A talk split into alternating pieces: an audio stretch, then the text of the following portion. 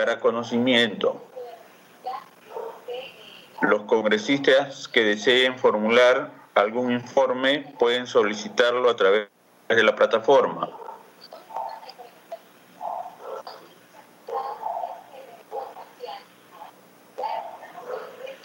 Si no hay más informes, pasamos a la sección pedidos. Los congresistas que tuvieran que efectuar algún pedido puedan solicitarlo a través de la plataforma.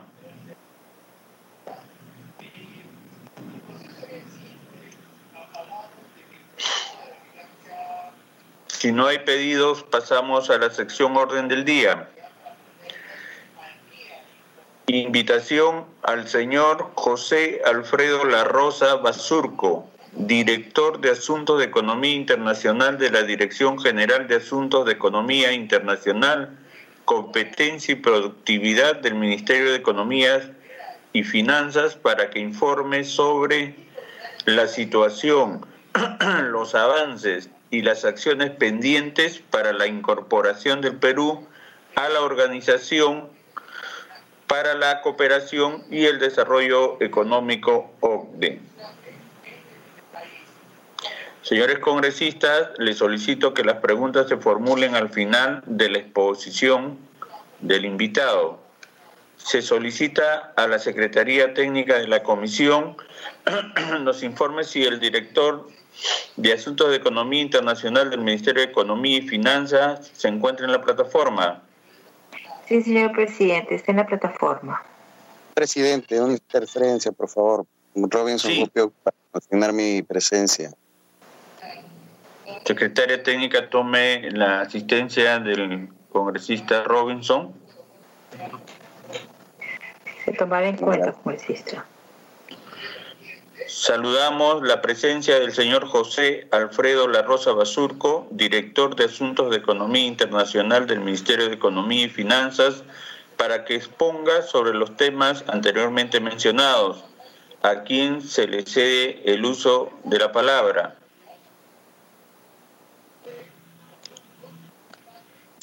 Muchas gracias, señor presidente. Muchas gracias. Buenos días, señores congresistas. Eh, gracias por la invitación eh, y voy a proceder a iniciar la presentación. Um,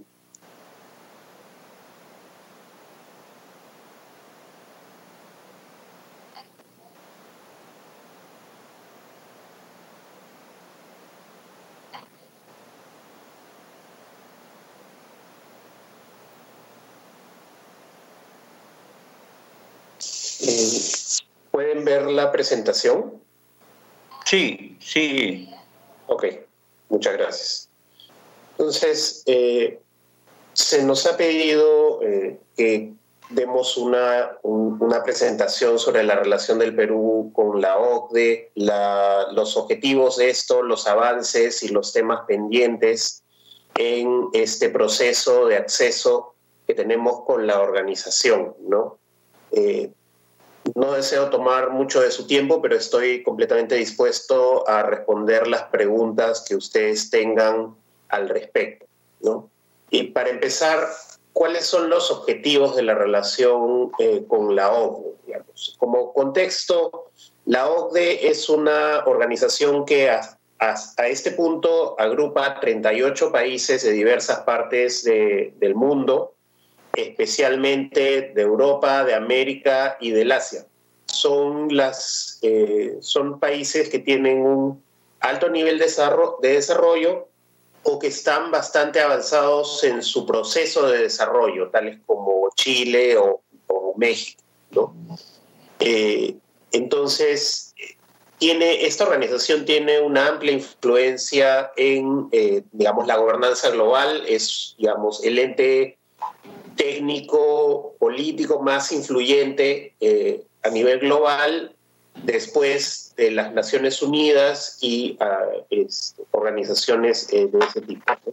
Entonces, a nivel político, diplomático, eh, los, los objetivos del Perú ven a la OCDE como, la participación en la OCDE como una política de Estado, es decir, una consolidación y una confirmación del estatus del Perú como un país eh, ya no simplemente en vías de desarrollo, sino en un claro camino hacia el desarrollo, sin, por supuesto, eh, pretender que ya seamos una economía avanzada eh, por entrar a la OCDE, pero, sin embargo, el, el, reconocimiento de este historial de reformas económicas, del avance del Perú, genera, puede generar diferentes beneficios para nuestra, para nuestra posición internacional y para nuestro desarrollo interno también, que es lo que voy a tratar de exponer en esta presentación.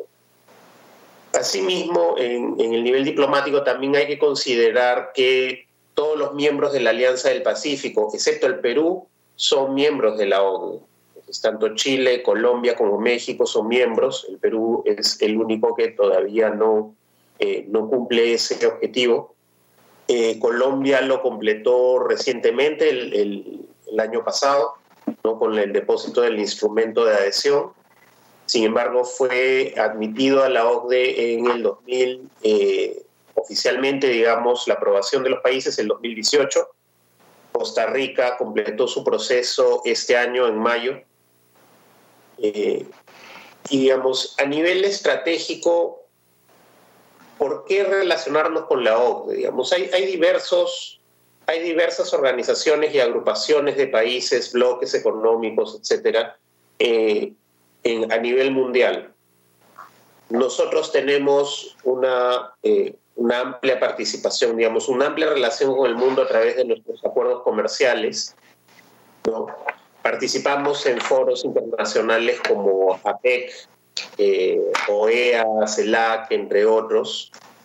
Eh, sin embargo, cuando uno revisa, eh, digamos, estos, estas diversas agrupaciones, se ve que la OCDE es la que puede servir mejor al Perú para apalancar reformas pendientes, es decir, tratar de encontrar las mejores experiencias de estos países, las lecciones aprendidas de estos países y poder aplicarlas ¿no? y adaptarlas a nuestro país y eh, digamos, con eso impulsar el objetivo último, digamos. El objetivo último no es exactamente ser miembro de la ONU, ¿no? Esa es, un, es una etiqueta eh, deseable, por supuesto, pero el, el, principal objetivo es que al ingresar en una organización, esa organización apoye nuestro camino al desarrollo.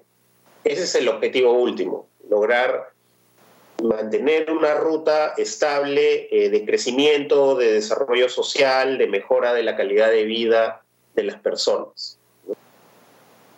Por otra parte, mencionaba hace un poco, hace poco la, la, influencia global de la OCDE. Digamos, la OCDE es uno de los foros en donde primero se discuten estándares internacionales y a veces estándares de alcance global.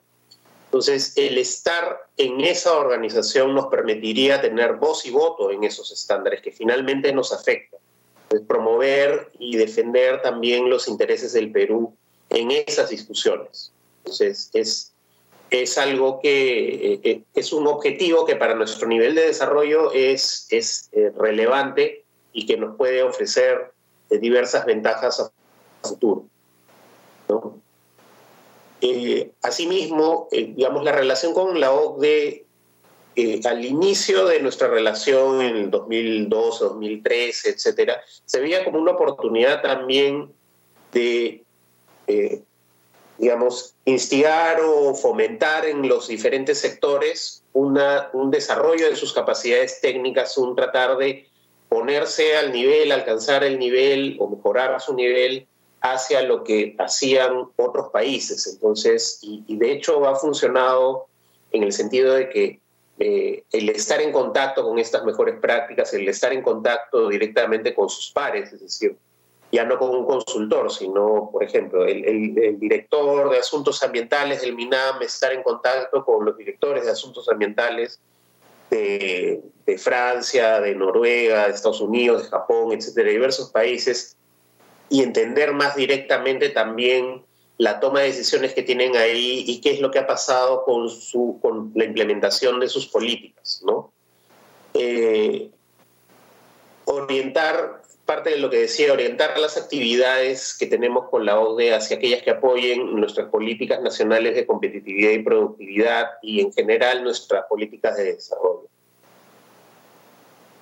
A nivel operativo, digamos, ya bajando un poco el, eh, al más a, lo, a lo práctico, digamos, un tema que se tiene que definir y que se ha definido a través de los años es en qué comités y grupos de trabajo de la OCDE participamos, es decir, cuáles son los más relevantes.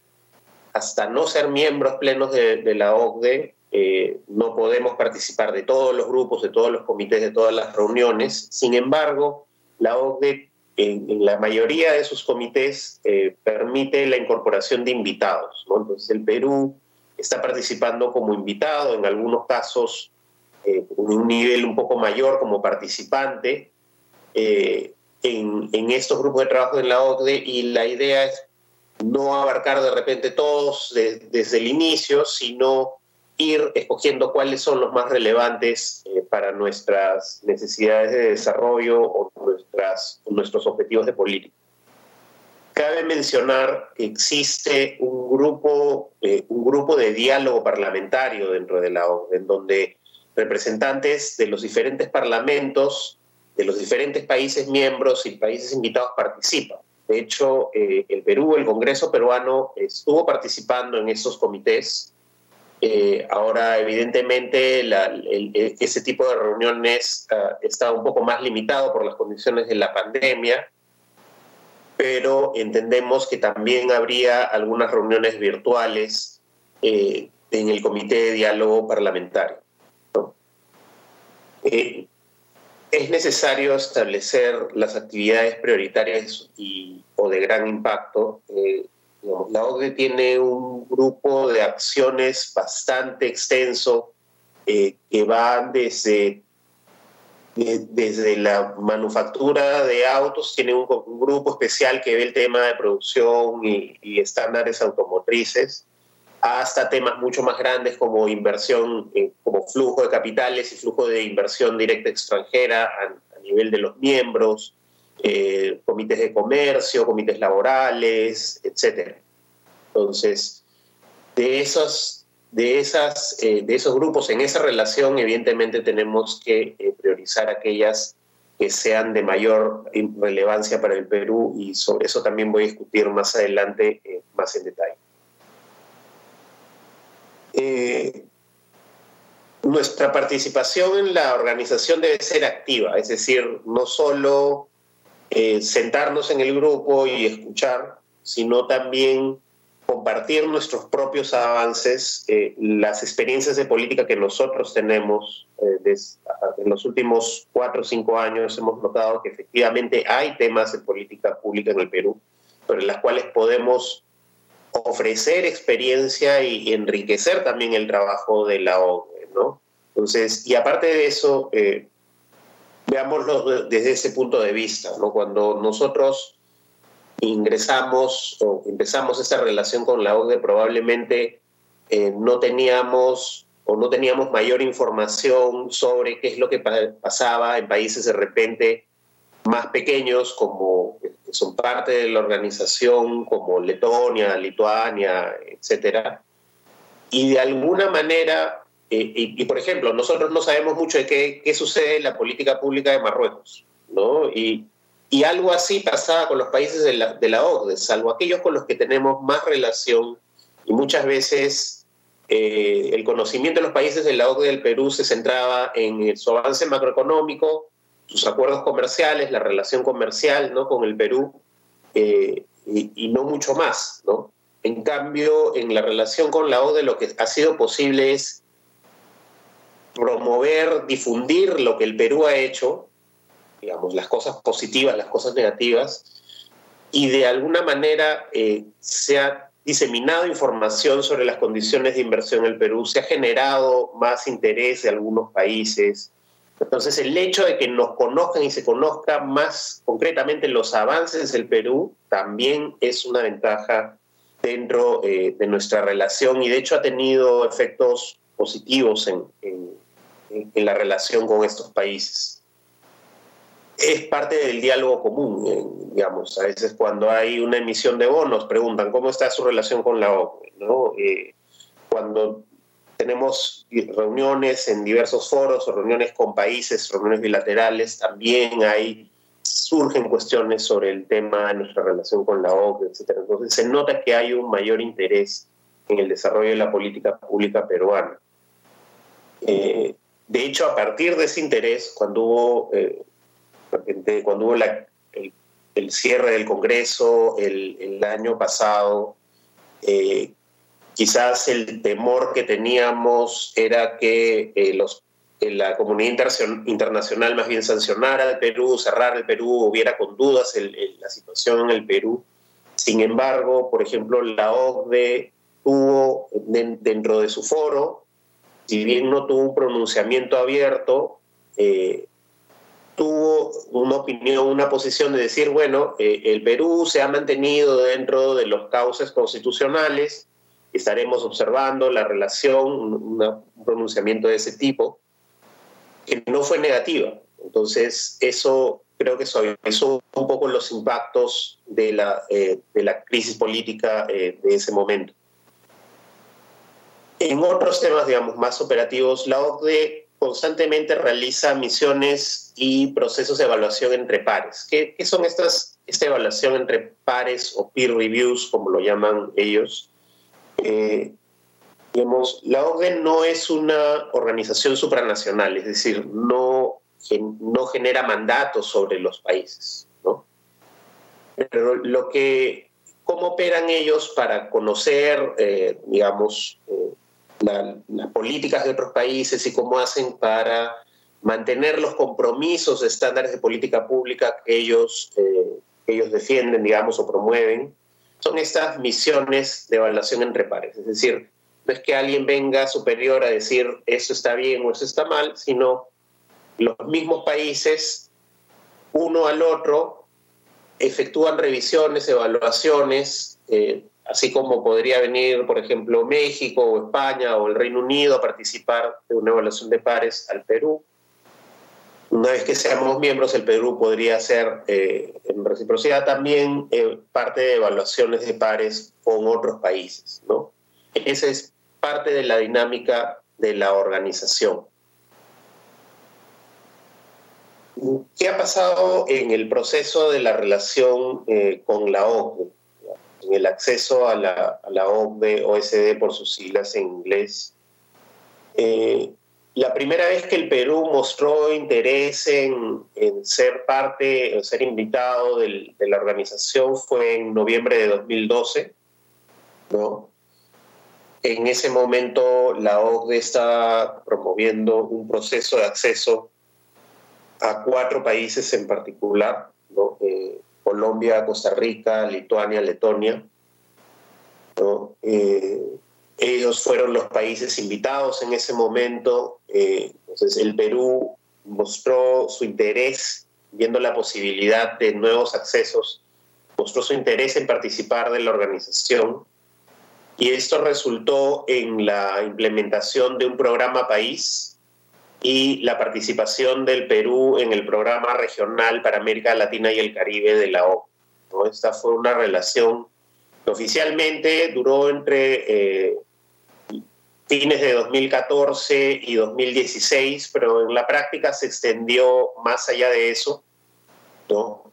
Eh, se ha continuado una relación con la organización y la OCDE fue muy clara al momento de, admitirnos en el programa País en decir esto no es un mecanismo de acceso, ¿no? No, es, no garantiza que al final del proceso ustedes vayan a ser invitados.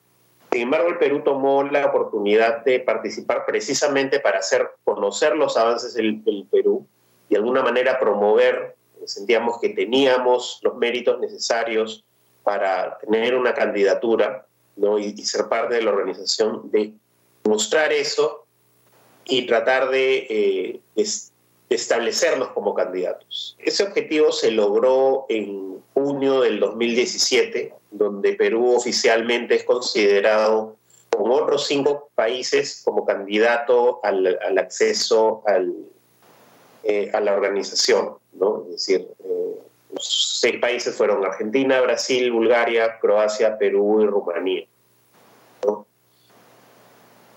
En ese momento se establecen los seis candidatos, es decir, se, se realiza una evaluación primaria. Eh, los seis son calificados como para estar en un estado lo suficientemente, eh, digamos, preparados para enfrentar el proceso de acceso. Entonces eso era solamente una invitación. Esa invitación, eh, digamos, tenía que ser discutida por todos los países miembros y tenía que alcanzar un consenso entre todos los países, sea unanimidad en la invitación o al menos ninguna objeción al ingreso del Perú.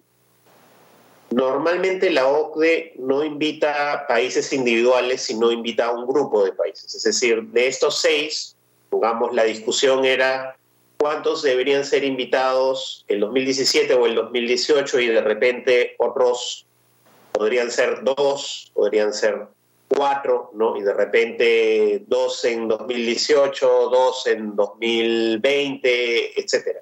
Esa era la discusión del momento. Entonces, sin embargo, eh, a pesar de que había amplio consenso sobre que el Perú era un buen candidato, no había consenso sobre cuál debía ser la agrupación que, debía ingresar. Eh, en 2017 Estados Unidos promovía el ingreso de Argentina en primer lugar, primer lugar y de Brasil y de Perú. Pero en contraparte solo aceptaba el, del lado europeo el ingreso de Rumanía. Eh, una propuesta que los países europeos no aceptaron porque su política es esencialmente que si entran dos países fuera de Europa deben entrar dos países europeos también. ¿no?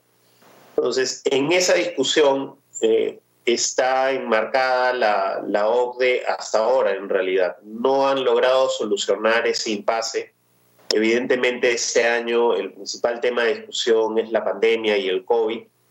Entonces, todos los países están esperando básicamente una invitación, eh, probablemente hasta, eh, y esperemos que esto se defina el 2021, dadas las circunstancias de la pandemia es poco probable que suceda el 2020. No es imposible, pero el 2021 podría ser un horizonte más realista. Han habido diversas evoluciones en estas candidaturas. Por ejemplo, Argentina parece haber eh, reducido su interés en la organización. Eh, Brasil quizás ha tenido algunos impases con, con Europa en su relación internacional e incluso internamente, ¿no? La, el ingreso de Croacia eh, tiene impases y vetos dentro de la misma Unión Europea. Entonces es una situación diplomática, política internacional que es conflictiva, eh, no, no se ha logrado solucionar y que está afectando el proceso de ingreso al Perú. Pero bueno, una vez que el Perú reciba esta invitación, ¿qué es lo que sucede? ¿no? Eh, la OCDE define una hoja de ruta. ¿Qué contiene esa hoja de ruta? Básicamente los principios básicos a los que se debe adherir el, Perú, qué es lo que se va a pedir del Perú para su acceso. en resumen es esencialmente, eh, digamos, una conformidad, ¿no? una adhesión del Perú a todos los instrumentos, acuerdos legales, estándares que ha aprobado la OCDE hasta la fecha. ¿no? Eso es a nivel, digamos, macro. A nivel más operativo, eh, la hoja de ruta establece qué comités de la organización van a hacer una evaluación o una revisión de las políticas públicas peruanas. Eh, la OCDE tiene 26 comités y, en, y puede, puede ser que los 26 comités, el Perú tenga que presentarse ante los 26 comités y presentar sus políticas públicas o un grupo menor que normalmente no ha bajado de 21 a 23 comités, ¿no? en donde el Perú tendría que, digamos, eh, mostrar eh, sus políticas públicas y, eh, digamos, mostrar que está conforme a los estándares que la organización busca, ¿no? Entonces, la organización, la OCDE no tiene un deseo de universalidad, no desea ser la ONU, pongámoslo así desean ser un grupo eh, en donde haya una cierta comunidad de pensamiento, ¿no? Es decir, que haya ciertos principios generales que todos compartan. Pues ese es su criterio esencial de, eh, de admisión, digamos, a la organización. Otros criterios son, eh, digamos, pero de menor importancia, diría yo, de segundo nivel, en ese sentido, son la capacidad de influencia en su región, eh, la capacidad de aportar al trabajo de la OCDE mismo, de, de, compromiso de mantener un trabajo constante dentro de la organización. La siguiente etapa, una vez definida esa hoja de ruta, es su implementación, es decir, definir representantes del Perú ante los comités que haya definido la hoja de ruta, los 22 o 26 comités que defina la hoja de ruta, eh, realizar las evaluaciones de política, responder las preguntas, eh, hacer las adaptaciones si es que fuera necesario alguna de nuestras políticas públicas y eh, finalmente una evaluación por cada uno de estos comités. En cada uno de estos comités se debe tener una no objeción de todos los países miembros a la candidatura del Perú. Una vez culminada la evaluación de los, de los diferentes comités contenidos en la hoja de ruta, eh, esto pasa al Consejo de la OCDE, al Consejo Ministerial de la OCDE, donde finalmente ellos reciben todo el, feedback de, sus diferentes comités y grupos de trabajo. Si todos estos son positivos hacia la candidatura del Perú, eh, entran en una fase política, llamémoslo así. Entonces, los países miembros, candidatos, la evaluación de comités más una, etapa técnica, llamémoslo así, y el Consejo de la OCDE es la instancia política en donde se define eh, la candidatura. Entonces, normalmente, salvo que surja algún conflicto, digamos, eh, algún problema político mayor entre el Perú y algún país miembro de la OCDE, no debería haber una, un, un problema de admisión del Perú si es que todos los comités dan su opinión técnica favorable. ¿no? Ese es el último paso y a partir de ese momento se, se prepara un instrumento de adhesión que tiene que ser firmado por el Perú y tendría que ser eh, eventualmente aprobado por el Congreso, ¿no? Y se, eh, se completa la, digamos, la, la membresía del Perú. Se vuelve, el Perú se vuelve un miembro oficial de la organización. Entonces, ¿qué es lo que se hizo, por ejemplo, en el programa País? Entonces, el programa País se estructuró con las tres actividades básicas que uno tendría como miembro en la organización, ¿no?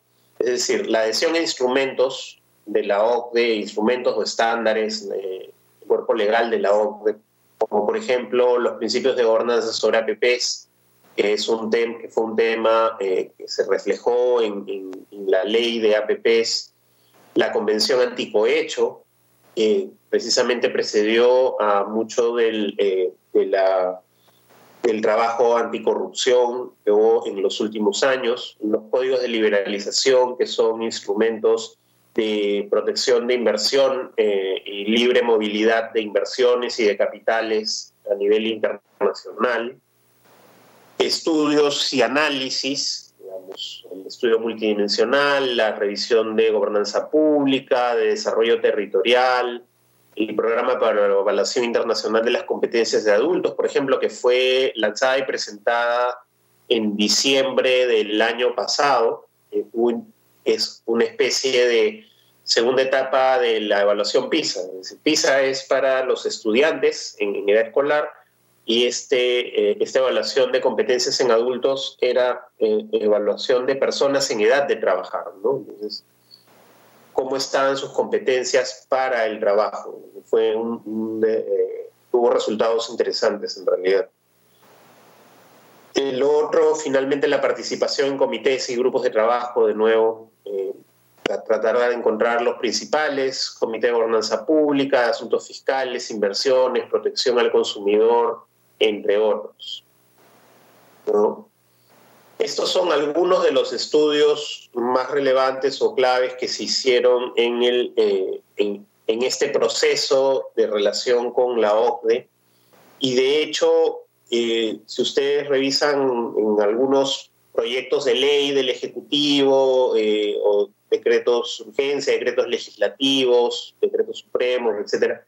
Muchas veces, y en el propio trabajo del Congreso, se cita estos estudios. Entonces, estos estudios han sido una fuente importante de eh, de, digamos, de, experiencia, de política pública, de recomendaciones, de, oportunidades de reforma, de mejora ¿no? Eh, para el Perú. Entonces, uno ve mucho del trabajo eh, actual de política pública, en muchos de ellos se menciona los, los, los estudios de la OCDE, por ejemplo, en el trabajo de la Comisión del Congresista Sagasti sobre Ciencia, Tecnología e Innovación, precisamente una de las fuentes principales es el estudio sobre políticas de innovación que hizo la OCDE en el 2011. Ahora,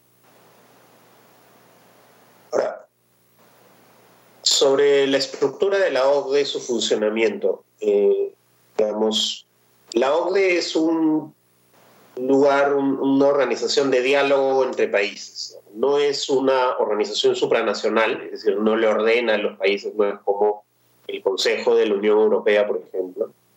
Tampoco es una entidad de cooperación en el sentido tradicional, es decir, ellos no proveen cooperación o no proveen recursos a los países, al contrario, más bien ellos eh, solicitan eh, de los diferentes países los recursos para sostener eh, para sostener perdón, no, no había avanzado la, la filmina.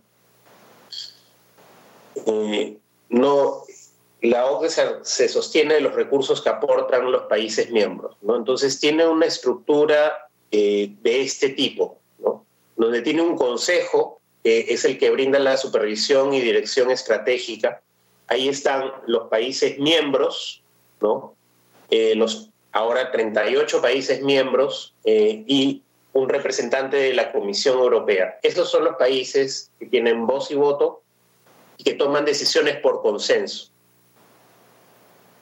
Eh, también se sientan en el Consejo los representantes del Consejo Consultivo de Negocios e Industria y del Comité Consultivo Sindical, es decir, que tienen voz pero no voto. Es decir, hay un, hay un consejo además que representa o que recibe digamos, representantes del sector privado, temas de industria, económica, etcétera, y un consejo que recibe representantes sindicales. Y los dos tienen eh, voz dentro del consejo.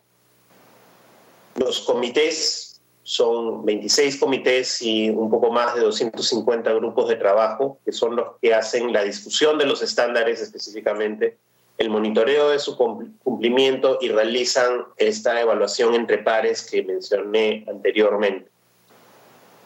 El secretariado, que es, digamos, la rama, una especie de secretariado técnico, el apoyo técnico hacia esta organización, que realiza la investigación, el análisis, digamos, las recomendaciones técnicas, ¿no? Eh, está encabezado por el secretario general Ángel Gurría, que también preside el Consejo, y está compuesto por 12 directorados que a su vez apoyan a los diversos comités de la organización.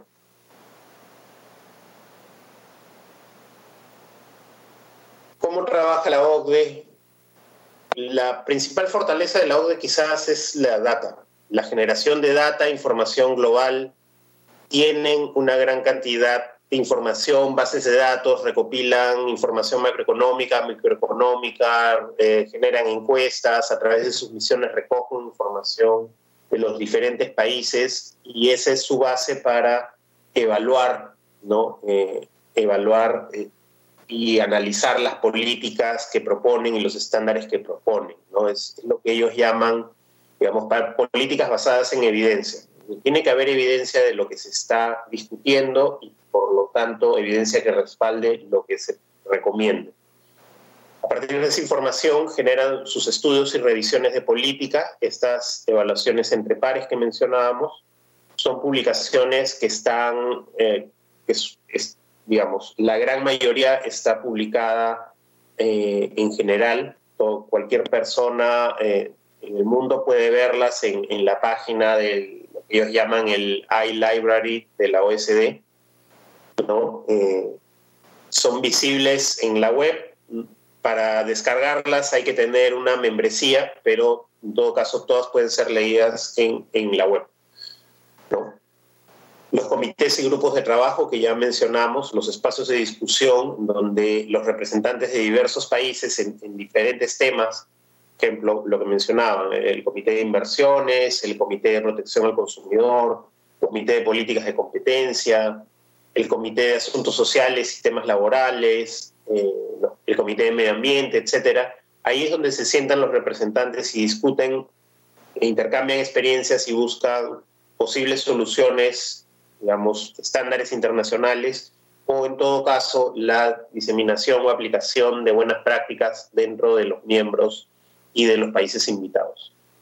El punto final de la del, del, resultado de, este, de, de estas etapas puede llegar a ser no siempre, a veces se culmina en un estudio, digamos, en la discusión en los comités, pero en algunos casos esto se refleja en los instrumentos legales de la obra, los acuerdos, estándares, ¿no? Eh, eh, y diversas, eh, diversas representaciones de estos, de estos acuerdos. ¿no?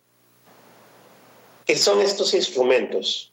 Actualmente lo que ellos llaman instrumentos legales, que son 248 a la fecha y que se pueden revisar todos en esta web que está citada en, la FIMINA, se componen de acuerdos internacionales es decir, acuerdos que si bien no necesariamente son aprobados dentro de la OCDE, han sido formados dentro de la organización, como por ejemplo la Convención Anticohecho o por ejemplo la Convención de Asistencia Administrativa Mutua en materia tributaria, de la que el Perú es parte.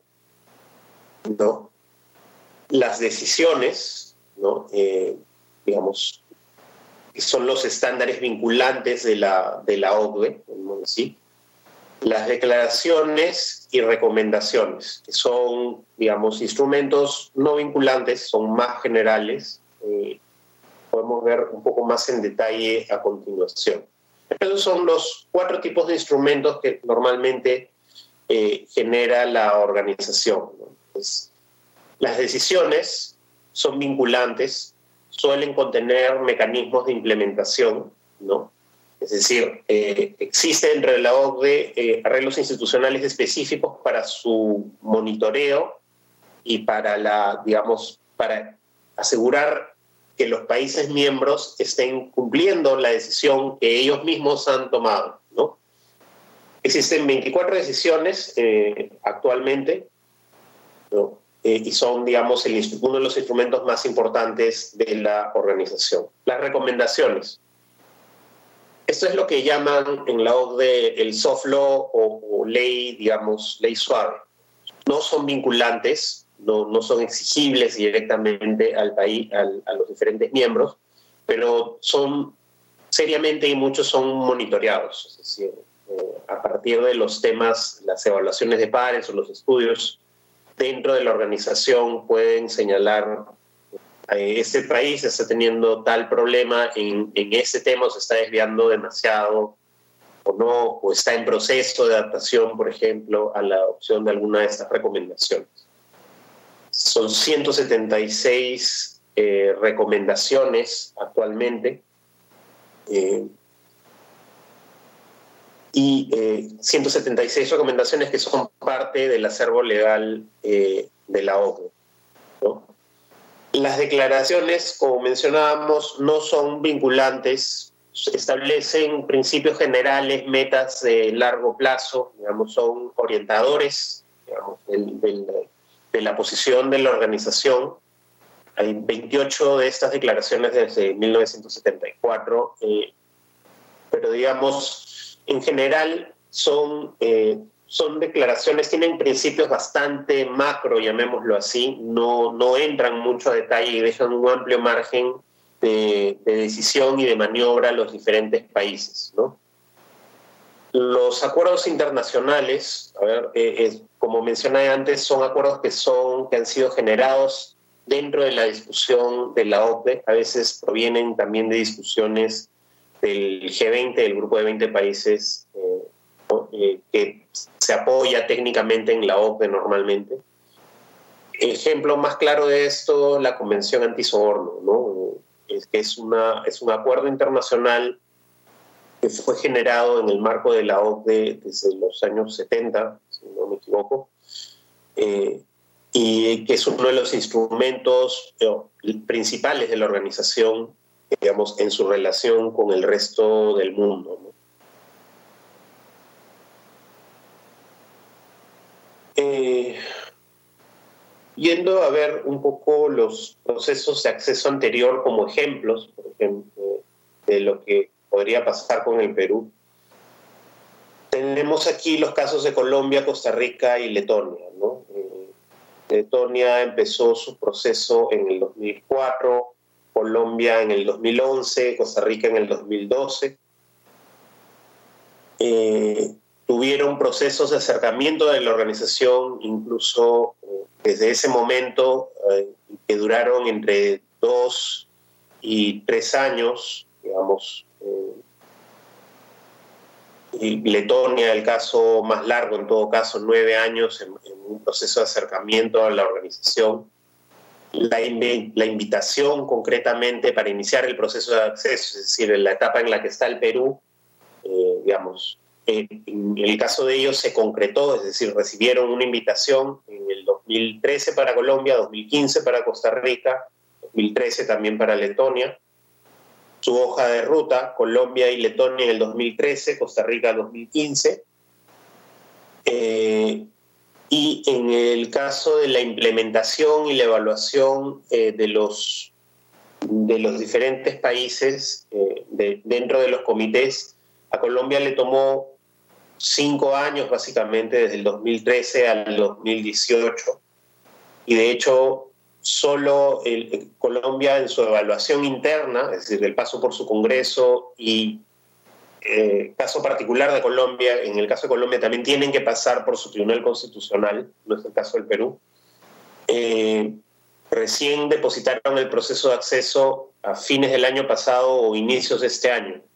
De raíz, de, recién son miembros oficiales, digamos, de, la ONU. De hecho, desde el 2018 Colombia participaba en todas las reuniones de los países miembros, pero digamos no estaba en el orden usual, llamémoslo digo. Los países se sientan en la mesa en orden alfabético. Sin embargo, en ese orden alfabético, digamos, se saltaba Colombia, Colombia entraba al final, era la única diferenciación que tenía, digamos, por no haber depositado oficialmente su, eh, instrumento de adhesión. Costa Rica eh, empezó su evaluación en el 2015 y de hecho solo terminó este año, ¿no? El Consejo de la OCDE ha aprobado su acceso, ha sido invitado oficialmente el país número 38 en la organización en mayo de este año, sido muy recientemente. Letonia tuvo un proceso mucho más rápido, evaluada por 21 comités en 2013, culminó su proceso en el 2016, ¿no? Y el mismo 2016 eh, tuvo una evaluación positiva por el Consejo de la OCDE y se convirtió en ese momento en el país 36, en el número 36 de la organización. Los avances y retos para el Perú. Eh, dentro de ese instrumento, dentro de esos 248 instrumentos legales que tiene la OCDE, cuatro de los más importantes son eh, los que presento en esta filmina, ¿no? Eh, que son la Convención Anticohecho en Transacciones Comerciales Internacionales, a los que el Perú ya está adherido y que de hecho promovió parte de la legislación anticorrupción que se dio entre el 2016 y 2018. ¿no? la Convención sobre Asistencia Mutua e Intercambio de Información en Materia Tributaria. Digamos, uno de los trabajos más importantes que ha realizado la OCDE en los últimos años es precisamente el, el tema de cooperación internacional para evitar la elusión de impuestos o la evasión de impuestos a través del uso de empresas multinacionales, es decir, el uso de paraísos fiscales, el uso de holdings, digamos, en paraísos fiscales, eh, los llamados precios de transferencia, etcétera, entonces, esta convención es uno de los instrumentos esenciales en esa cooperación internacional en materia tributaria y es, digamos, una de las más recientes. Perú también se ha adherido a esta convención. Eh, la Declaración sobre Inversión Internacional y Empresas Multinacionales tratar de proveer un ambiente abierto y transparente para la inversión internacional a la que el Perú se adhirió en el 2008. ¿no? Son instrumentos a los cuales ya, digamos, el Perú completado su proceso y eh, el otro instrumento central en la OCDE son los códigos de liberalización de movimientos de capital y operaciones, eh, operaciones corrientes invisibles. Su objetivo esencial es la liberalización, digamos, la supresión progresiva de cualquier restricción o impedimento a la circulación de capitales y servicios. En particular, los impedimentos que discriminan en contra de la inversión internacional. Entonces, esto es algo en donde el, Perú está en proceso de adhesión. Hemos tenido una primera evaluación del Comité de Inversiones, digamos que fue bastante positiva en marzo de 2018 y eh, se espera culminar eh, la adhesión en el 2021. Entonces, una de las razones por las que el Perú fue considerado un buen candidato fue precisamente porque nos estuvimos adheridos participantes en estos instrumentos esenciales eh, de la OCDE. ¿no? Entonces, al, al, ver ese compromiso con los instrumentos más importantes y quizás desde el punto de vista de, otros países de repente más difíciles de, de, completar, digamos, él fue lo que elevó la posibilidad de la candidatura del Perú. Cabe mencionar que las reformas que han venido, se han venido dando en el Perú en los últimos 25 años, eh, de alguna manera, a pesar de que estos son instrumentos eh, estrictos, complejos, etcétera, ya habían permitido que el Perú ya estuviera en, buena parte en línea o ya, ya había implementado antes eh, cuestiones o políticas compatibles con estas convenciones, lo que de alguna manera facilitó nuestra adhesión. Y uno de los ejemplos más claros de cooperación entre el Ejecutivo y el Legislativo en la relación con la OCDE fue el tema tributario. El tema tributario sí requirió varias reformas eh, legales, legislativas, eh, en donde hubo un trabajo conjunto entre el, Ejecutivo y el Congreso.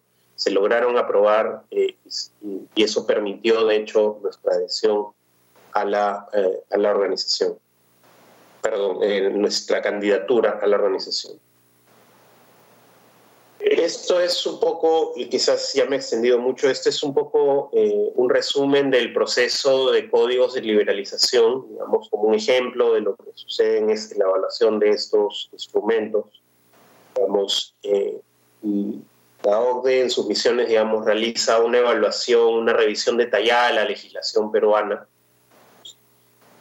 cómo es que el Perú implementa sus políticas públicas es esencialmente a través de sus normas, sean leyes, sean decretos supremos, reglamentos, circulares del Banco Central de Reserva, directivas o circulares de la Superintendencia de Bancos y Seguros, por ejemplo, etc. Entonces todo eso fue revisado, se reunieron con las diferentes entidades, recogieron información, hicieron su evaluación técnica. Hubo varias misiones, varios diálogos, digamos, eh, en remoto, con la organización, hubo presentaciones en los comités de la, de la, organización, hasta que en marzo de 2018 hubo una presentación oficial, digamos, del informe Perú, eh, digamos, eh, sobre la adhesión a los comités, en donde los países nos preguntaban directamente, ya, ya no digamos el área técnica de la OCDE, sino los mismos países, realizaban preguntas sobre la legislación peruana y expresaban sus dudas o, eh, digamos, información que deseaban recibir. Se hizo la presentación. En mayo de 2018 se obtuvo la primera respuesta en donde es, el Perú fue evaluado positivamente y solo se pidió eh, explicaciones sobre dos puntos en particular referentes al, digamos, a límites eh, a límites que había puesto en práctica la Superintendencia de Banca de Seguros y la Ley de Bancos. Uno de ellos fue levantado, digamos, explicado en la OCDE y en principio no debería ser un problema. Otro incluye eh, digamos, una restricción de inversión en el exterior eh, por el lado de entidades financieras, eh, que sí es un tema que la OCDE ha pedido que se, que se modifique si es que porque sería una restricción que no es compatible con los códigos si es que quisiéramos ser parte de los códigos de liberalización. Entonces, esta evaluación parece no ser un tema importante o digamos que afecte nuestra regulación o nuestra política de supervisión eh, bancaria, pero eh, es algo que tendrá que discutirse eh, eventualmente. ¿no? Y finalmente esperamos que desde agosto, el, habíamos retomado el contacto con la OCDE a principios de año, sin embargo, todo el tema de la pandemia ha retrasado esta, esta situación y esperamos que se reanude la discusión específicamente de los códigos de liberalización a partir de agosto y que se culmine eh, la adhesión probablemente el próximo año. Otras actividades, actualmente hay varias misiones de la ODE que están eh, revisando, evaluando, digamos, nuestra, nuestro cumplimiento de los estándares eh, de la ODE, y esto es común a todos los países miembros, por ejemplo, en, en los temas tributarios, eh, emisiones de la ODE a todos los países que se han adherido a, estos, a estos instrumentos. No, no, es un tema que singularice al Perú. Y hay, han habido visitas sobre, eh, sobre temas tributarios, sobre temas de la implementación de la Convención Anticohecho, por ejemplo. se está trabajando con países OCDE para establecer digamos, convenios de doble imposición, los nuevos convenios de doble imposición que sean más, digamos, resistentes a ser utilizados para eh, antielusión. Eh, existe todavía, como, como, les mencionaba, a pesar de que no estemos invitados y de nuevo dentro del objetivo general de mejorar nuestras políticas públicas y de ayudar al desarrollo, existe eh, trabajo en marcha con la organización en temas ambientales, por ejemplo, la evaluación de diseño ambiental, eh, temas sobre gobernanza del agua, ha habido evaluaciones sobre temas de transformación digital, entre, entre otros, ¿no? Eh, temas a futuro, cosas que se van a discutir eventualmente, probablemente son la, la implementación de estándares sobre la supervisión de químicos, que es un tema en donde existen estándares internacionales bastante claros, los que el Perú no ha implementado, digamos, si bien lo sigue en términos generales, no los ha implementado todavía legalmente, es un trabajo que está realizando el MINAM en este momento. Diálogos sobre infraestructura de calidad, es decir, cómo asegurar que la inversión pública en infraestructura sea lo más eficiente, eh, digamos, y, provechosa posible. Temas de gobernanza corporativa de empresas estatales, eh, esos son eh, básicamente los, principales temas en donde se ha venido trabajando con, la organización. Eh, es una relación en marcha, como les decía antes, independientemente de la invitación, lo que se ha buscado es que si hay algún tema que pueda favorecer la política pública peruana, es un tema en el que nos podemos o deseamos involucrarnos con la OCDE lo que sea provechoso para el Perú. Eh, y, es, y, es una relación que también nos permite avanzar y que en el caso seamos invitados, finalmente se culmine la invitación eh, para iniciar un proceso de acceso, eh, podamos estar más adelantados y que ese proceso sea más corto. ¿no? Finalmente, en cuanto a los temas pendientes y retos de la relación con la OCDE, eh, digamos, el tema de la invitación se ha prolongado excesivamente. Eh, lo que mencioné antes, esta diferencia interna entre los países sobre quiénes y cuántos o cuál es la distribución geográfica que deberían tener los invitados, eh, ha, ha retrasado el proceso del Perú. Es un tema que es completamente que, no depende del Perú, lamentablemente. Eh, cada vez que nos reunimos con los diferentes países, sea Italia, España, México, el Reino Unido, Portugal, Japón, Corea, etcétera, todos expresan su apoyo al, al, ingreso del Perú, pero a su vez todos también indican que mientras que no se, no se resuelva ese impasse, eh, no, no es política de la organización señalar a algún país individual, ¿no? Es decir, Perú es invitado y el resto seguimos discutiendo, ¿no? Entonces, es, es un tema polémico. Lamentablemente, la relación entre Brasil y la Unión Europea, entre Estados Unidos y Argentina, digamos, complica un poco esa, eh, el cierre de esas discusiones, los propios problemas internos dentro de la Unión Europea con respecto a la candidatura de Croacia.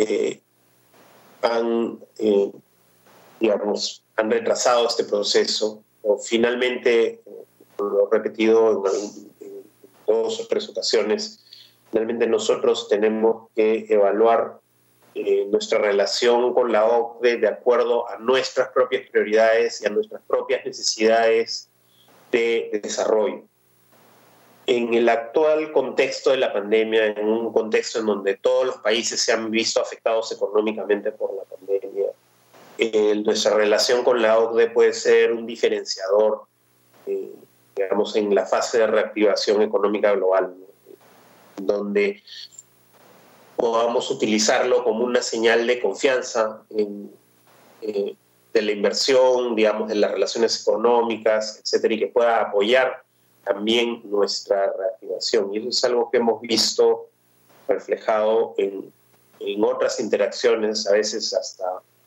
desde la emisión de bonos del Tesoro, reflejado en menores tasas de interés, a la cobranza, mayor confianza de repente. Eh, normalmente los pronunciamientos internacionales tienden a, a, revelar una mayor confianza en la recuperación del Perú frente a la de otros países. Eh, pero son temas en los que se van a tener que trabajar, aprovechar la relación, utilizarla como un diferenciador, eh, utilizarla como una palanca también en nuestra relación con otros países, en, en, nuestro nivel de influencia internacional también, siendo realistas, es decir, no vamos a ser parte del grupo de los 20, no vamos a tener una influencia global, pero sin embargo sí podemos tener una influencia regional una influencia a nivel de grupos eh, de países en desarrollo, etc. Entonces, esto es eh, lo que quería presentarles. Espero no haberme extendido mucho. Espero que haya sido de utilidad para ustedes y, por supuesto, estoy abierto a cualquier pregunta que ustedes consideren pertinente. Muchas gracias por su atención.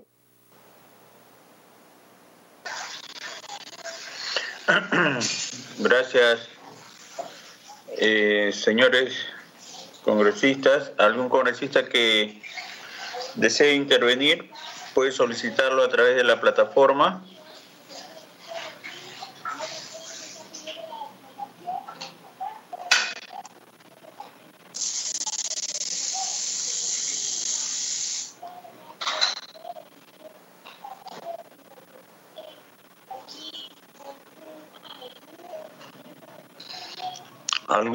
Reitero, algún congresista que desee hacer, formular alguna pregunta, por favor, estamos en la etapa de preguntas.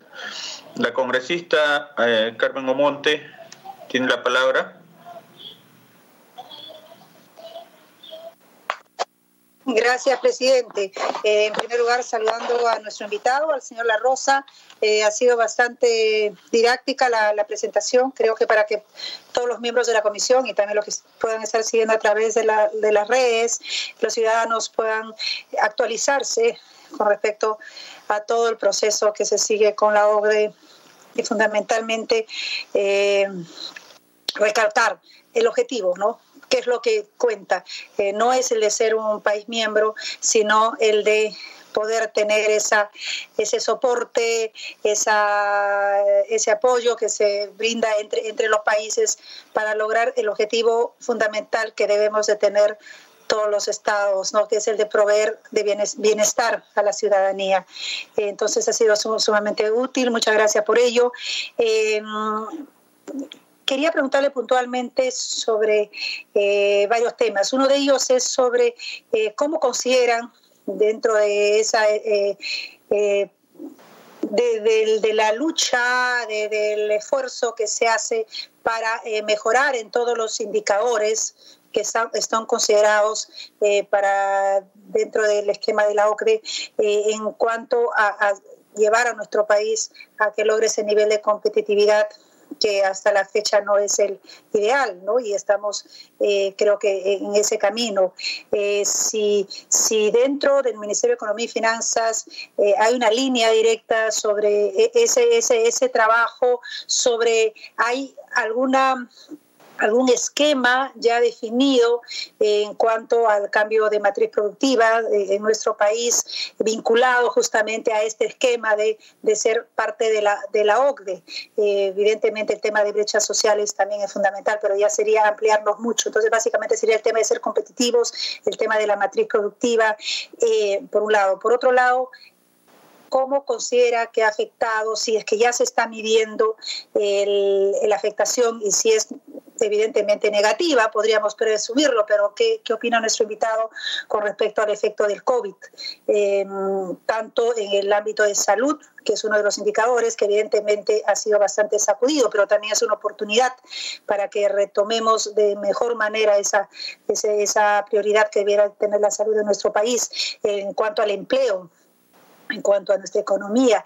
Si ese decrecimiento económico de, en cuanto al PBI, que se considera que va a ser aproximadamente del menos 12%, eh, ya está siendo considerado en este proceso de, inclusión en la OCDE, o si hay algún parámetro, alguna, alguna decisión por parte de la, de la OCDE con respecto a que eh, todo el, todo el efecto negativo del COVID pueda encapsularse considerándose que ha sido, es una, una tragedia eh, impensada por todos los países y no forme parte estos, eh, evidente, estas consecuencias negativas dentro de nuestro proceso de acceso a la OCDE y que se encapsule, no solamente en Perú, sino todos los países que estábamos en esa ruta. Gracias. Señor La Rosa, para que conteste la, o las preguntas de la congresista Omonte. Sí, muchas gracias, señor presidente. Muchas gracias, congresista, señora congresista Monte. Eh, en verdad, bastante interesantes las preguntas. Eh, ¿Cómo considera la OCDE los indicadores de competitividad? Eh, si bien ellos no tienen un indicador de competitividad específico, por ejemplo, usan los, indicadores que del Foro Económico Global, etcétera, tienen sí indicadores consolidados que ellos lo llaman el índice de bienestar humano, ¿no? En donde ellos, eh, si, por ejemplo, en el, hay un estudio que se llama eh, el estudio multidimensional de país del Perú. En el volumen 1 hay un, hay un gráfico, no lo, tengo a mano lamentablemente, que es muy, muy didáctico, en donde ellos lo que hacen es tomar una serie de indicadores educación, salud, seguridad, este, eh, digamos, estabilidad democrática, eh, desarrollo económico, eh, temas de mercado también, etcétera, y comparaban el avance del Perú en términos de, por ejemplo, del promedio de la OCDE, es decir, cómo está el Perú en relación del promedio de países OCDE y cómo está el Perú en relación de países de similar nivel de desarrollo, llamémoslo así, ¿no? De alguna manera se veían las fortalezas del Perú, por ejemplo, en tema económico, en temas de repente de cobertura educativa, ¿no? Eh, pero deficiencias en temas de cobertura de salud. Esto fue un estudio que ya, bueno, hace algunos años ya. Eh, de repente algunos problemas en temas, ok, hay cobertura de educación, pero de repente la calidad de educación no era todavía lo suficientemente alta, etcétera y ellos, y era una especie de indicador, un, indicador relativo eh, sobre el avance del Perú. Fuera de eso, tienen otros indicadores que van más específicamente a ciertos temas, por ejemplo el PISA. ¿no? El PISA lo que revelaba eh, es cuál es la, la, calidad de la educación del Perú y cuál es la, cuáles son las habilidades que el sistema educativo imparte a los estudiantes. Entonces, y lo que se ha visto, eh, eh, fue muy favorable a Perú es, ok, de, ese, de esa evaluación sobre 36, bueno, depende del año de la evaluación, 32, 36, 39 países, el Perú era uno, ok, no es a nivel global, son países relativamente desarrollados y el Perú estaba hacia el final de la tabla, llamémoslo así, en el 2012. pero lo que más apreciaba la organización no es necesariamente que estés al final de la tabla o no, sino cuál es tu ruta, ¿no? Y se veía, se ha visto una, una mejora progresiva del Perú en esos indicadores. Entonces, eso es importante eh, y es un tema ya más específico, no, no tan general, digamos, como el índice de bienestar. Eh, o el PIEC, por ejemplo, la evaluación de evaluación, la evaluación de habilidades en adultos, ¿no? que, se, que se presentó en, a fines del año, eh, del año pasado, está disponible también en la web, y revelaba algunas cosas interesantes. revelaba que a nivel de estos países, ok, no éramos los últimos, pero estábamos de nuevo hacia el final de la cola, llamémoslo así. Pero algo muy interesante era cuando separaban por grupos de edad. Los grupos de edad más jóvenes, es decir, los que habían salido eh, hacía poco de la, del colegio, eh, mostraban que su brecha, la brecha entre ellos y los y los, los resultados de otros países en desarrollo, países latinoamericanos, los países de la OCDE, digamos, era mucho menor, digamos, mucho menor que en cohortes mucho eh, de mayor edad, llamémoslo así.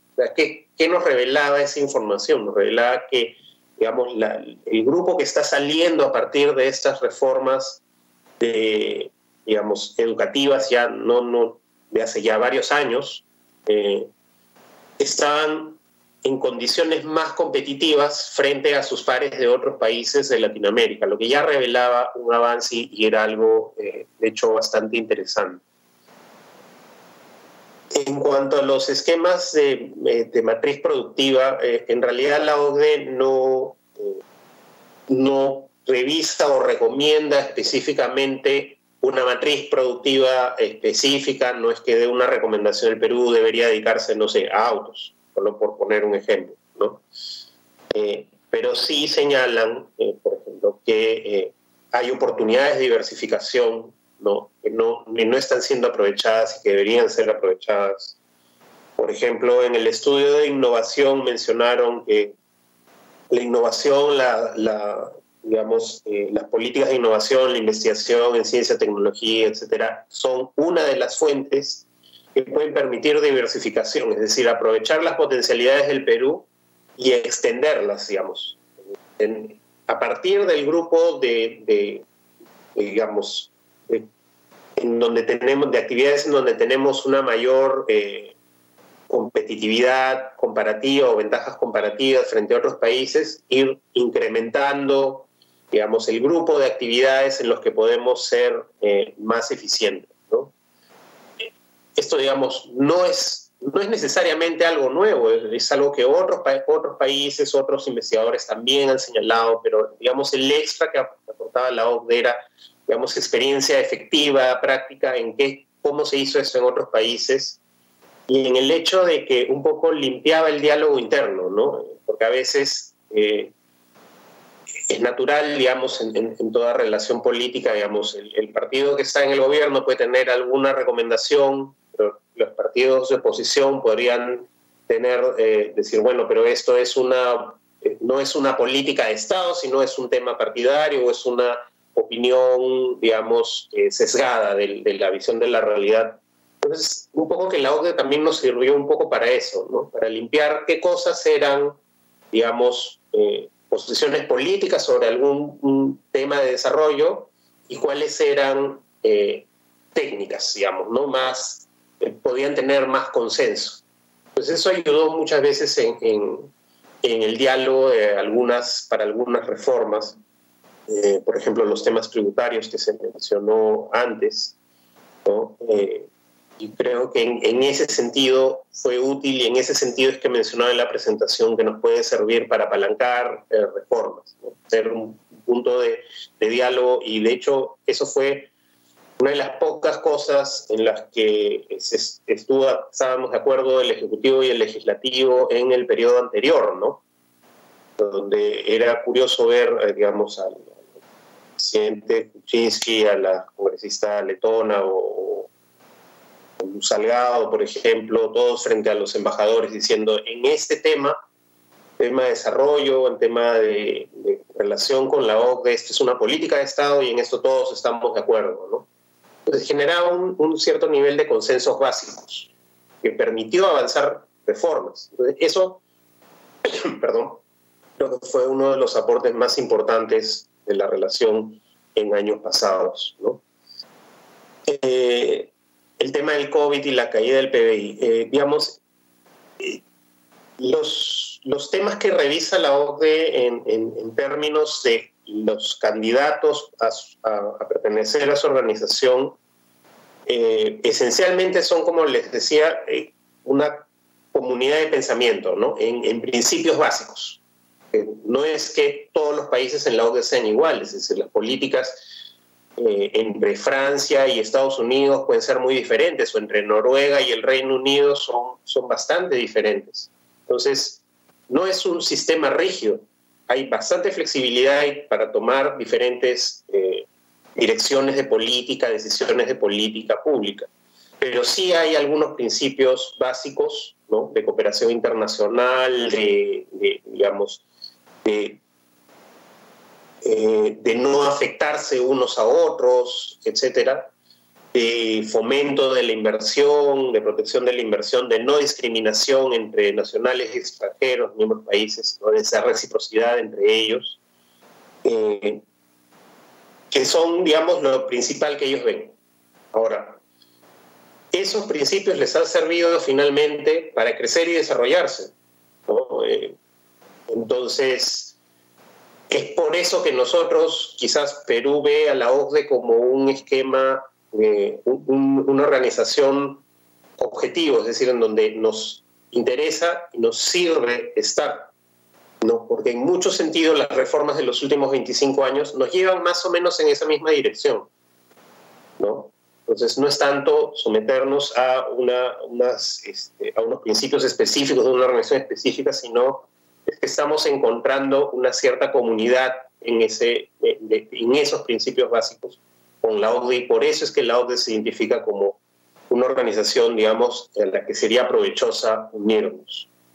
Eh, entonces, eso es lo principal más allá de, un indicador coyuntural, ¿no? Eh, digamos, como el, PBI o, o, quizás, no sé, la informalidad que se mencionaba en algunas otras discusiones, ¿no? Eh, entonces, eh, en el caso del COVID específicamente, todos los países van a ser afectados. Todos los países van a tener caídas importantes que no van a haber visto en, años y probablemente en décadas en su PBI. Creo que eso no va a ser necesariamente el diferenciador. Perdón. Pero sí es cierto que probablemente todos van a ver con atención eh, digamos, todos han sido golpeados en mayor o menor medida, ¿no? Eh, pero todos van a ver con atención qué es lo que pasa después, es decir, qué tan rápido te recuperas, ¿no? Eh, cuáles son las reformas que has podido implementar a partir de esa, eh, de esa crisis. Yo creo que eso es más lo que se va a observar más allá de si el PIB cayó en 8 o 12%, por ejemplo. ¿no? Eso no creo que va a ser un tema de, digamos, en donde pongan una atención especial, sino más bien cuáles son las reformas, cómo se ha, cómo se ha enfrentado la crisis, cuáles son los resultados de esas políticas. ¿no? Es decir, hasta ahora, por ejemplo, el consenso que he visto en, se ha presentado pues, en la discusión del Consejo Fiscal, de las discusiones macroeconómicas, internacionales, aparentemente las previsiones son que el Perú estaría en mejor posición para tener una recuperación más rápida. Pero bueno, eso todavía son proyecciones. El asunto es que esa proyección se vuelve realidad y efectivamente podemos tener una recuperación más rápida, una recuperación del empleo más rápida, por lo tanto, probablemente eh, por ahí venga, eh, digamos, la atención del, eh, la intención de los países OCDE. De hecho, la OCDE incluyó al Perú en su revisión. Hizo, ellos hicieron un mapeo de qué políticas, digamos, tomaron diferentes países en el primer mes, en las primeras semanas del, del COVID. Y el Perú fue incluido en esa, en esa revisión. ¿no? Pidieron información en general al, gobierno peruano por todas las medidas que realizó el Perú. Entonces, digamos, también nos están mirando con atención, con interés. Vamos a ver, bueno, ok, ya usted nos ha mostrado. Ah, ok, nadie está diciendo que el Perú sea perfecto, que sus todas sus políticas públicas sean perfectas, pero sí hay elementos de la política pública peruana en donde hay cosas que mostrar, ¿no? hay ventajas, hay avances. Creo que eso, espero que eso responda. Eso es, creo que eso, espero que eso responda a las preguntas de la congresista Monte. Muchas gracias. Colega Carmen Omonte, ¿terminó? ¿Alguna? Sí, sí. Gracias. No, creo que ha quedado bastante claro eh, el esquema, los conceptos y sí, efectivamente también coincido en que evidentemente el COVID ha afectado a todos de tal manera y de tal magnitud que debe de, ser encapsulado para que no afecte nuestro, nuestro proceso ni de ningún otro país, ¿no? Y que lo que está eh, aquí priorizándose y de hecho que es lo justo es cómo asumimos esta, esta crisis tan grave para, para tomar mejores decisiones en adelante. Gracias a nuestro invitado. Gracias, presidente. Gracias.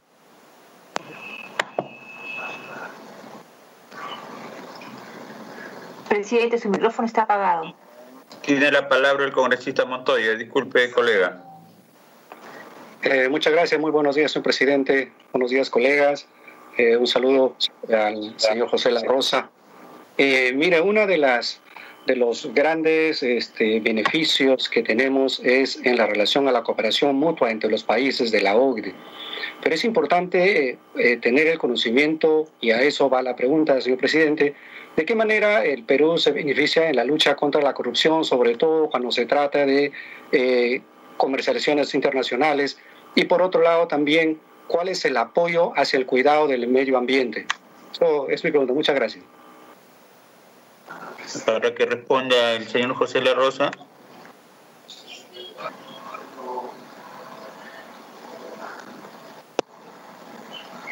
Muchas gracias, sí. Eh, en el caso de la Convención Anticohecho. La Convención Anticohecho de la OCDE es uno de los principales instrumentos internacionales de lucha contra el gobierno internacional, ¿no? Y surge a partir de, eh, digamos, en los 60, 70, si mal no recuerdo, un escándalo en donde para compras militares eh, los contratistas sobornaban a funcionarios del país de destino, el país comprador, para ganar la licitación y ese era un mecanismo usual en realidad eh, en, estos países para ganar estas licitaciones. De hecho, la legislación alemana comprendía eh, un ítem en donde básicamente decía que el soborno realizado en otro país era considerado como gasto de negocios. Por lo tanto, era parte de los gastos y se deducía del, cálculo de la base del impuesto a la renta o del impuesto de sociedades en Alemania. ¿no? Eh, entonces, la, por ejemplo, en este caso, una, una restricción eh, unilateral, donde, por ejemplo, un país específicamente dijera, está prohibido sobornar a funcionarios, todos los países dicen, está prohibido sobornar a sus funcionarios, pero está prohibido sobornar a funcionarios en otro país, ¿no?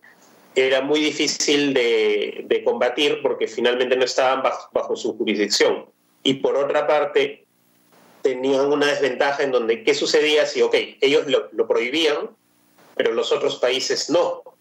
los otros países estarían en ventaja porque ellos podrían sobornar y ganar las licitaciones y el país que toma la medida correcta, digamos, no. La Convención Anticohecho surge ese problema, es decir, todos los países eh, miembros de la OCDE decían, ok, eso no va con nosotros, no podemos afectarnos unos a otros, todos tenemos en cuenta que esto es, eh, digamos, es perjudicial, ¿no? Eh, y tenemos que tener algún esquema internacional para vigilarlo, ya no solo nacional, requiere un, ámbito más grande. así es como surge la Convención Anticohecho. La adhesión del Perú a esta convención eh, empezó, de hecho, varios años antes, si mal no recuerdo, en el 2014, cuando se estaba discutiendo el programa País, ya había algunos avances, algunos contactos. se completó, si mal no recuerdo, en el 2017, eh, la convención eh, específicamente. Y de hecho, la implementación de esa convención en la legislación peruana también dio pie a la evolución de ese tema particular que se relacionaba al cohecho internacional, también a otros temas internos, ¿no? Eh, de ahí apareció todo el tema de, del escándalo de Odebrecht y, demás, y parte de esa legislación estuvo en pie a partir de ese trabajo que se tuvo con la Convención Anticohecho. Así que yo creo que fue un tema facilitador, un tema importante de ayuda. La Convención Anticohecho no es la solución a todos los problemas. Sin embargo, ese paso impulsó pasos adicionales. ¿no? Eh, en cuanto al medio ambiente, quizás el documento más importante que hizo la OCDE sobre este tema es la, evaluación de desempeño ambiental, que se publicó en el 2015 o 2016, disculpen que no tenga la fecha exacta. El MINAM empezó una comisión multisectorial para eh, revisar, digamos, plantear los avances eh, en las recomendaciones que hizo esta, este estudio entonces se reconoció las fortalezas de la, de la política ambiental peruana, pero también sus debilidades. Y eso fue un tema que tuvimos claro eh, desde el programa País, digamos, no, estos estudios no eran solo para, digamos, darnos una palmada en la espalda, sino para identificar oportunidades de mejora. Yo creo que MINAM, al menos en ese aspecto, tomó el reto de hecho, mencioné el tema de, supervisión y, e implementación de estándares internacionales en químicos. Ellos están trabajando en ese tema actualmente. Es una reforma, digamos, grande, eh, compleja, pero eh, donde se está avanzando y eso provino precisamente de esa evaluación de desempeño ambiental. ¿no? Eh, entonces, una especie de resumen de muchas de las recomendaciones que se hacían en otros foros la visión que tienen los países SOCDE sobre el, tema de la, de la, protección ambiental, la relación entre economía y ambiente, eh, digamos, las maneras más eficientes de supervisión, de control o de indicadores, etc. Y, sobre todo la idea de que era, es un trabajo transversal, ¿no? Eh, y eso fue uno de los temas, eh, digamos, uno de los estudios más importantes en su momento. Uh, Minam creo que ha eh, efectuado otros estudios, está haciendo un estudio sobre gobernanza del agua, si mal no recuerdo. participan del Comité de Medio Ambiente, así que hay, hay digamos, una relación y hay, una, hay, hay un trabajo provechoso, creo, eh, de esta relación entre eh, los temas de medio ambiente y la OCDE. ¿Algún comentario, colega Montoya? No, eh, muchas gracias, presidente. Muchas gracias, señor José La Rosa. Lo único decirle es que en este momento difícil, pues, necesitamos el adoptar políticas públicas y muchos de esos con la experiencia de otros países y con su colaboración. Creo que el asesoramiento de otros países también es muy importante, sobre todo cuando se quiere reforzar la economía en nuestro país. Eso es todo el comentario. Muchas gracias. Gracias, colega este, secretaria técnica para que consigne la asistencia del congresista Basquetán que ha escrito en el, en el chat. Eh, señor La Rosa, a ver, de la exposición quisiera hacer este un comentario, en todo caso me confirme lo que usted señalaba, este, que para alcanzar el siguiente nivel de nuestro país como candidato a OVE, eh, no podría ser tomado solo, sino tendría que ser en grupo y además que, eh, según le entendí, los países europeos para que apoyen países que no correspondan a ese continente, eh, tendrían que contar también dentro de este grupo a, países de, eh, valga la redundancia, de ese continente. ¿E, e, ¿Eso es lo que entendí? ¿Estoy en lo correcto?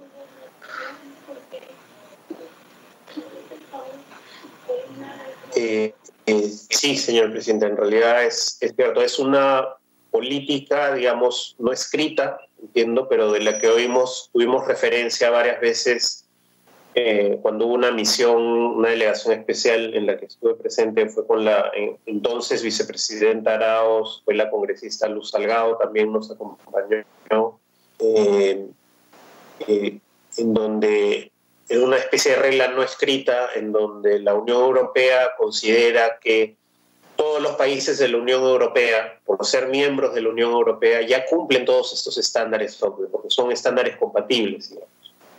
por lo tanto, si el criterio es esta comunidad de pensamiento, eh, ok, todos los países de la Unión Europea deberían ser miembros de la OCDE, ¿no? Entonces, en esa línea de razonamiento, si bien saben que esto no puede ser automático y, de frente, entendemos, y acá estoy haciendo una interpretación, probablemente eh, la Cancillería, el canciller sea el más indicado para tener una, una descripción exacta del tema, pero al menos hasta donde entendemos es es eso, ¿no? Dado que todos los países de la Unión Europea cumplen esos estándares, ok, no todos pueden estar, pero si entra otro país, digamos, sea de Asia, de, de, América o, o, de África, que están persiguiendo tener algún representante del África por mucho tiempo, eh, debería acceder también un país europeo, ¿no? Entonces, si uno ve los procesos anteriores, eso es lo que ha sucedido, ¿no? Involucran, no sé, por ejemplo, Letonia Lituania en este caso. Son países relativamente pequeños, pero que eran la contraparte a Colombia y Costa Rica, ¿no? Igualmente el tema de grupo es una regla no escrita, ¿no? En general siempre han, han tenido, han señalado, elegido sus candidatos en grupos, ¿no?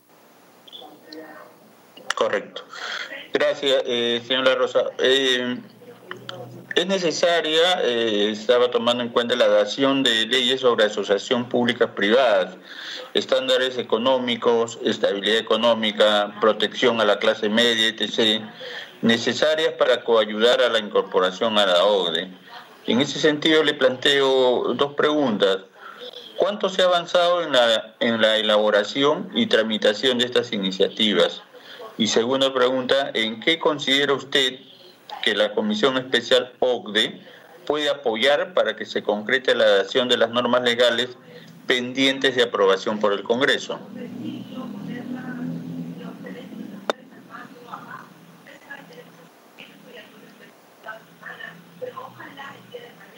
Señora Rosa. Sí, muchas gracias.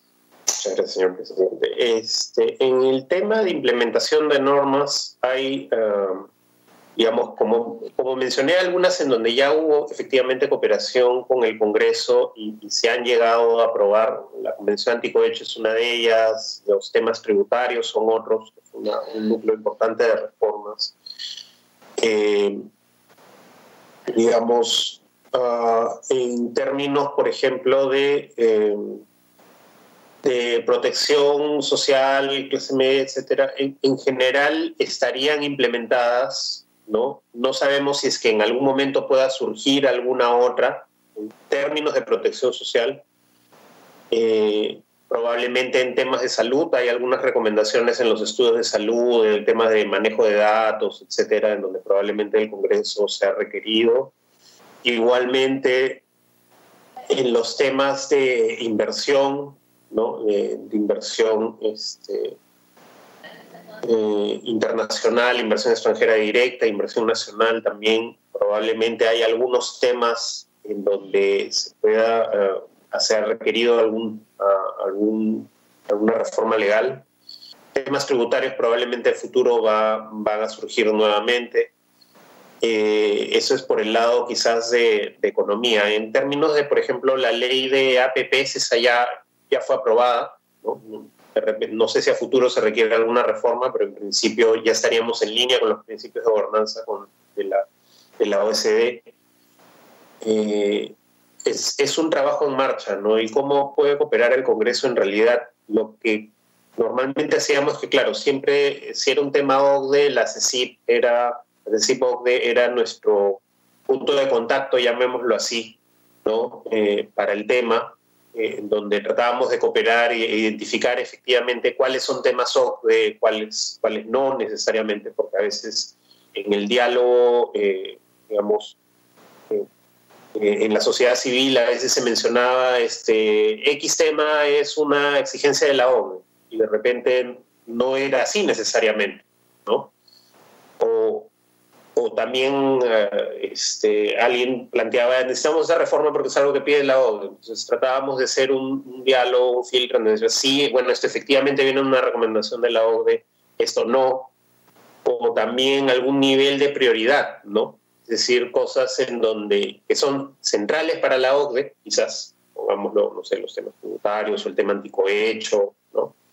Eh, y temas que de repente son accesorios, es decir, en verdad, de repente este tema es de baja prioridad, si hay otros que son más importantes, de repente es mejor avanzar con ellos y no con este en particular, a pesar de que sea un tema OCDE. E, era un, diálogo, digamos, una fuente de, digamos, de información y, de hecho eso hacía, bueno, que la CECIP también, digamos, sea un punto de contacto con el resto del, del Congreso, ¿no? Poder tener esa información eh, más allá de las comisiones normales, ¿no? Usualmente eso era la, la forma de, trabajo, asimismo, eh, como les comentaba, la participación en este grupo de diálogo parlamentario que tiene la OCDE. En otros casos, eh, el acompañamiento, como cuando hubo este, eh, esta misión para la candidatura de Perú en 2017 que nos acompañó la congresista Salgado. Anteriormente habían asistido otros congresistas a la OCDE también un poco para apoyar la, la posición del Perú y, y especialmente expresar eh, esto no es solo un tema del Ejecutivo, esto es un tema política de Estado y, detrás de este objetivo de desarrollo efectivamente y en general y de membresía de la organización en particular, eh, digamos, lo asumimos como una política de Estado. ¿no? Eh, esos eran, digamos, las vías disponibles, creo, un poco desde el punto de vista del MEF, ¿no? De hecho, cuando vaya la Cancillería y la PCM, probablemente ellos provean también temas adicionales, información adicional, Como digo, eh, no solo de parte del MEF, sino también de otros sectores, el tema de, químicos probablemente requiera alguna modificación legal en su momento. Va a ser un tema de discusión compleja, quizás, quizás no, no, no lo quiero adelantar porque no es un tema de mi especialidad, pero estará este este asunto de la evaluación de desempeño ambiental que hizo la OCDE, las recomendaciones, los estándares de estos países, ¿no? Eh, que tienen una gran cantidad de estándares en temas de químicos, por ejemplo, ¿no? que pueden apoyar esa discusión y de repente hacerla, eh, hacerla fluir más. ¿no? Son las formas en donde en la práctica he visto cómo se ha compatibilizado este trabajo entre el Congreso y el Ejecutivo y la OCDE. ¿no? Muchas gracias. Correcto, señor La Rosa. Eh, ¿Qué avances hay desde su sector en el proceso de incorporación del Perú a la OCDE? ¿Cuáles son los siguientes pasos que se implementarán y qué aspectos desde su sector han considerado prioritarios? Para que conteste, señor La Rosa. desde nuestro sector, uno de los puntos principales ha sido el tributario.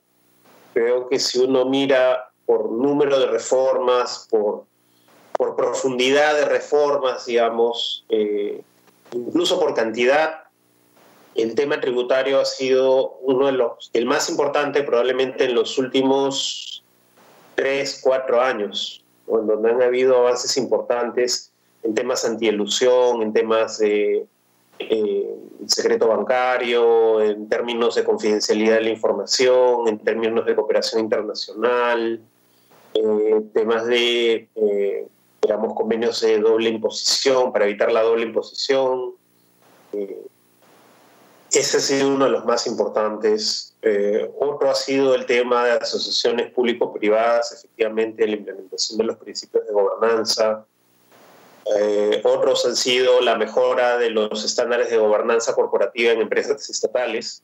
CONAFE ha sido muy activo en ese, en ese foro y está bastante avanzado. De hecho, en algunos casos la OCDE eh, se apoya en FONAFE para difundir sus prácticas dentro de Latinoamérica. ¿no?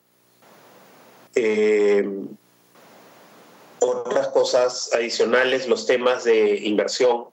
¿no? Eh, los códigos de liberalización es un tema pendiente que creemos que puede ser un diferenciador a futuro en la fase de recuperación.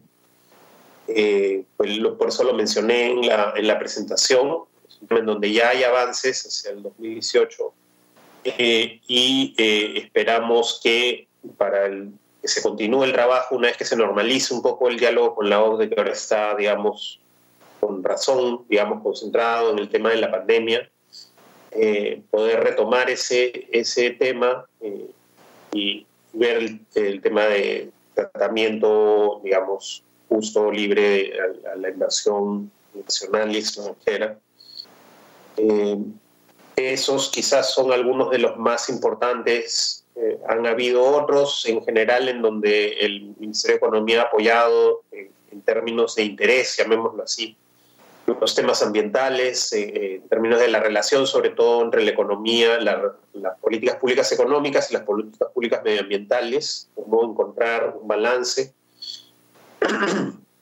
Eh, en términos de los indicadores muchas veces de competitividad, como ya mencionaron antes, es decir, la continuidad del PISA, la utilización del PIA, el, digamos, el apoyo en su momento del estudio multidimensional la política nacional de competitividad y productividad, etcétera. Digamos, hemos tenido una, una agenda bastante nutrida con la OCDE. Eh, han habido avances interesantes y y si tan solo fuera por el tema tributario, creo que ese fue uno de los temas centrales y que fue en operación con el Congreso para lograr nuestra candidatura, ¿no? Correcto. Eh, asimismo, y recogiendo algo de lo que usted acaba de mencionar, eh, frente a la situación actual por, por la emergencia sanitaria, eh, le planteo lo siguiente, la siguiente pregunta. ¿Cómo van los avances de la Comisión Multisectorial Perú-OCDE? También cuándo fue la última reunión de la comisión y cada cuánto tiempo se ha reunido en el presente año. Finalmente, con respecto a este punto, eh, ¿se está haciendo el seguimiento a los avances de los diferentes sectores? Para que responda, señor La Rosa.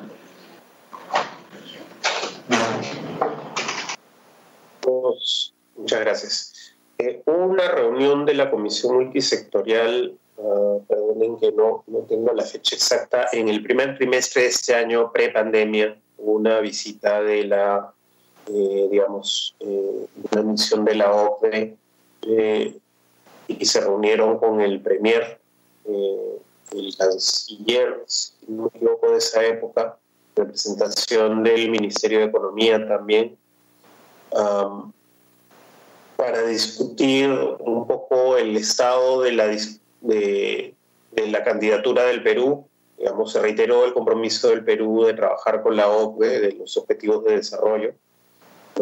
Eh, poco después de eso ya, digamos, surgió la pandemia. Evidentemente, la concentración prioritaria de los ministros ejecutivos estuvo en la pandemia. No ha habido una reunión eh, nueva de la, de la comisión, digamos, en pleno de los titulares, pero sí ha habido interacción sobre el tema entre Cancillería, MEF, PCM. Eh, han habido reuniones con la OCDE, como les mencioné, a partir de la, de la pandemia. Eh, hubo un, digamos, se, se proveyó información sobre las políticas que tomó el Perú frente a la pandemia, a la OCDE. Entonces, eh, se ha participado en reuniones la OCDE del Comité de Mercados Financieros, por ejemplo, en donde hubo una revisión de cuáles habían sido las medidas que tomó el gobierno en términos de inversiones, de sistema financiero, etcétera. En todos los países asistió el Banco Central de Reserva también. Eh, no podría decirlo exactamente sobre otros sectores, pero me parece que también hubo reuniones en temas de comercio exterior, eh, en temas eh, medioambientales, me parece también. ¿no? Eh, en fin, entonces, normalmente la comisión se reúne dos veces al año, ¿no? Para temas, cuando hay algún tema importante, relevante, alguna misión o visita de algún representante de la OCDE. Y hay otras reuniones, digamos, menores en donde están los representantes alternos, de discusión técnica sobre el avance de la situación. Por ejemplo, una de las últimas fue el año pasado para la aprobación del plan de trabajo de la OCDE para el 2020-2021, que, fue en 2019 esta, la aprobación de este plan de trabajo, y temas de ese tipo. ¿no? Eh, si bien, obvia, por razones evidentes, eh, la prioridad ha sido eh, la pandemia, aún se han mantenido algunas reuniones a nivel técnico con relación al proceso de la OCDE. ¿no?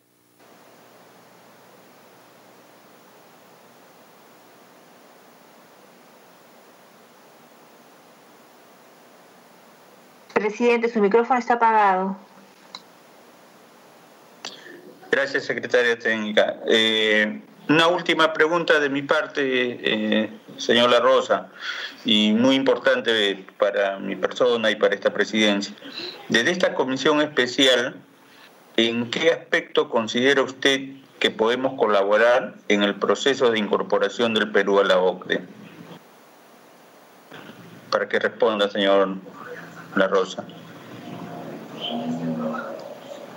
Sí, eh, creo que un tema importante es, digamos, esta interacción, esta hacer conexión entre el Ejecutivo y el Congreso en general, en términos de la OCDE, eh, en términos, a partir de su conocimiento de la relación con la organización y de los estándares de la OCDE, este, em, de repente ser nuestro enlace con, el resto del legislativo, ¿no? Ser un referente, el participar quizás de las discusiones de este grupo de,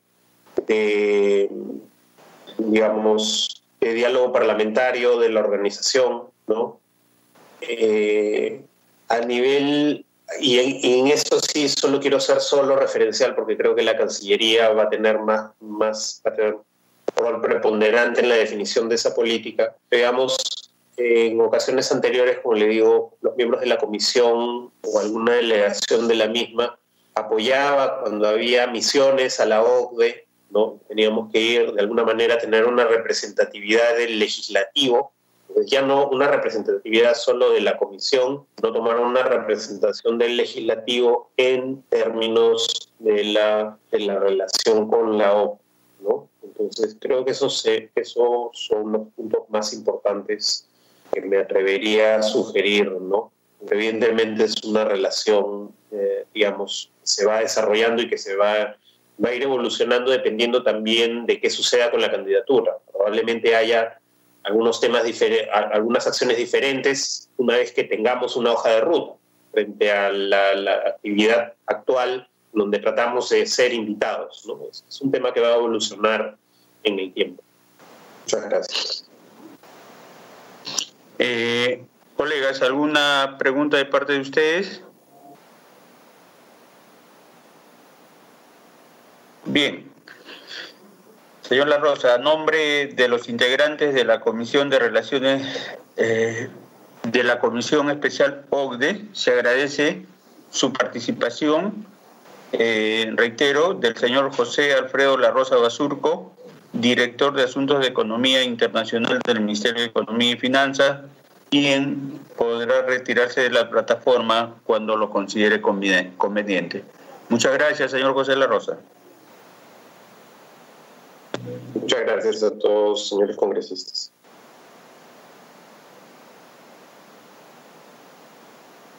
Bien, señores congresistas, pido autorización para ejecutar eh, para, para ejecutar los acuerdos tomados en la presente sesión sin, sin esperar el trámite de aprobación del acta.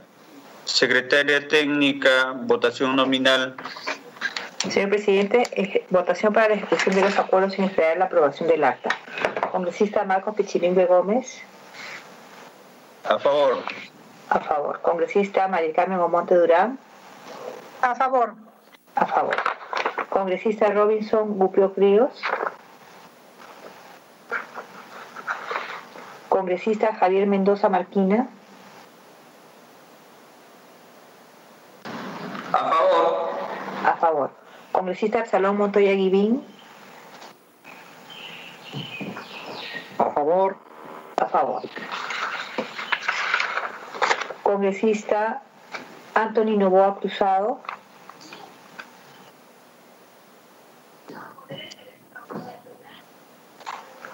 Congresista Grimaldo Vázquez Tan. A favor. Congresista Vázquez Tan a favor. Congresista Robinson Gupio Ríos. Congresista Anthony Novoa Cruzado. a favor, a favor. Congresista Novoa a favor. A favor. Gracias. Señor presidente, tenemos seis votos a favor, ninguna en contra, ninguna abstención, unanimidad. Gracias. Eh, la dispensa para la ejecución de los acuerdos ha sido aprobada por unanimidad de los presentes. Se levanta la sesión siendo las 9 horas con 58 minutos del jueves 30 de julio del 2020. Muchísimas gracias, colegas y estamos en contacto. Buenos días. Gracias, buen día.